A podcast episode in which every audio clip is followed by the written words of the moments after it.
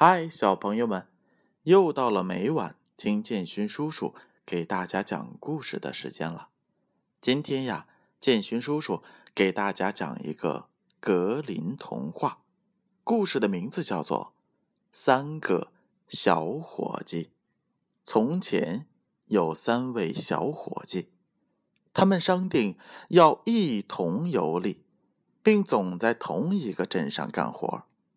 然而，好景不长，他们的主人再无活儿给他们干了，因此不久他们就变得衣服褴褛，难以度日。于是其中一个说：“怎么办呢？我们不能再待在这儿了，我们还要再次旅行。如果我走到哪所城市找不到活干，我就和店主商定，把我的行踪。”告诉你们，以便我们能互通消息，这样我们就可以分开行事了。这个主意倒是个万全之策。他们便继续往前走，路上遇到了一位穿着考究的人。他问他们姓神名谁。我们都是寻活干的伙计，现在我们还在一块儿。但一旦找不到活干，我们就将分开。那倒没必要，那个人说道：“如果你们照我说的话去做，你们既不用筹钱，又不会缺活干。不仅如此，你们还会成为贵族，乘一流的马车。”其中一个叫道：“哦，如果这样。”不危及灵魂，不既视原则，我们就会那样做。当然不会，那个人答道：“我不会骗你们。”但另一个人看了看他的脚，发现他有一只马脚，一只人脚，就不肯相信他的话了。但鬼说：“别怕，我对你们没有歹意。”只是为了一个别的灵魂而来的，他也有了一半是我的啦。我要叫他恶贯满盈。现在既然安全了，他们就答应了。那鬼告诉了他们如何得到想得到的东西，即对任何人都得回答：第一个，我们三个人；第二个。为了钱，第三个，太对了。只要他们总是连着这么说，不再说别的字，就会得到钱。一旦他们不听从指令，他们的钱就会顷刻消失。但只要他们一直照着做，他们的钱袋总会鼓鼓囊囊的。作为见面礼，他马上把钱。给到了他们，他们能提多少就提多少，并指定他们到城里去找某某旅店。他们去了，店主跑来迎接他们，并问他们想吃些什么。第一个回答说：“我们三个。”好啊，店主说：“这正是我想的。”第二个说：“哦，为了钱。”当然，店主说。第三个说：“哎，太对了，当然正确。”店主说：“好酒好菜，马上端了出来。他们得到了周到的时候，吃完该付钱了。店主把账单递给了一个人，那人说：“我们三个。”第二个，为了钱。第三个，太对了。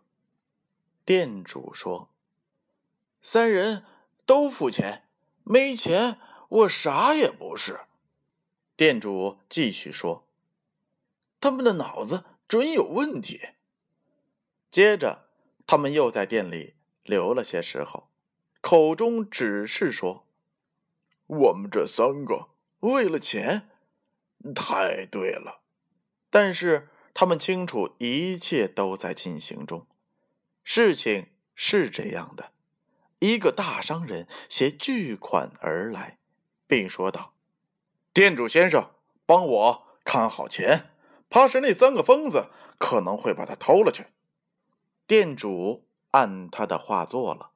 当店主提着箱子走进卧室时，他感觉箱子里都是沉甸甸的金子。他于是将三个家伙安排在楼下的房间里，让商人在楼上独自一室。到了深夜，趁大家都睡熟之际，店主和他的女人用斧子将大商人砍死，之后。他们又回到床上睡觉去了。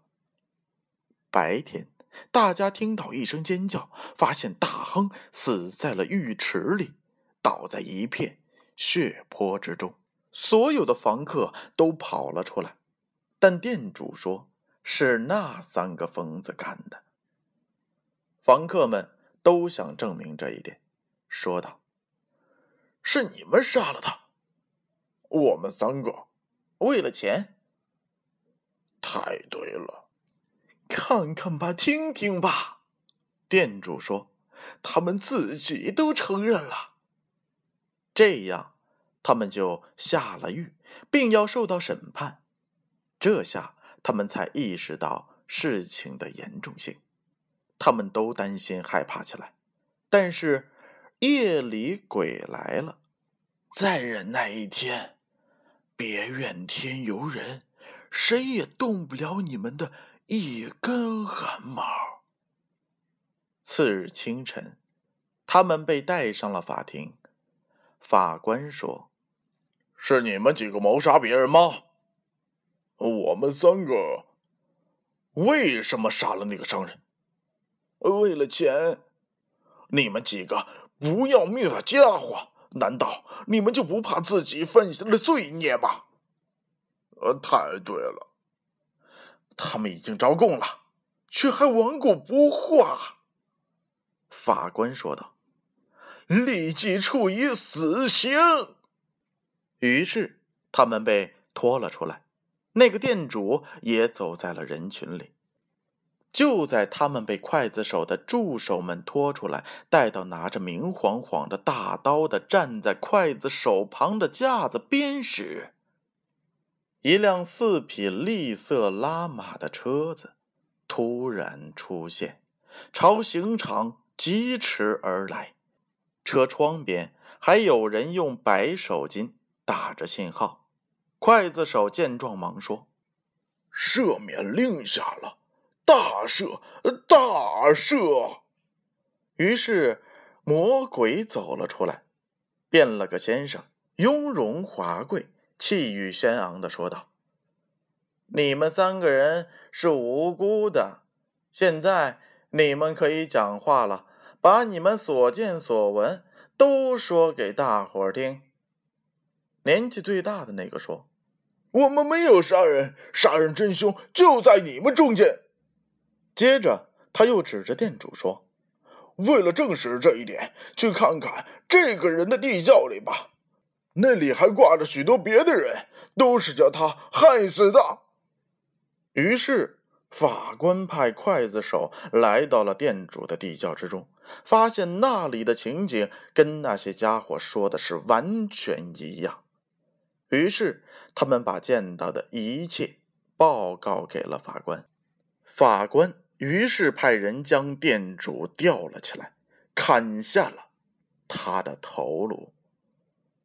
最后，鬼对三个家伙说：“现在我得到了我想要的灵魂，你们自由了，而且你们今生今世也不会缺钱用啦。”好了，小朋友们，这就是。三个小伙计的故事，乖乖的睡觉吧，做一个好孩子。好了，让我们明晚再见。鬼缺钱用。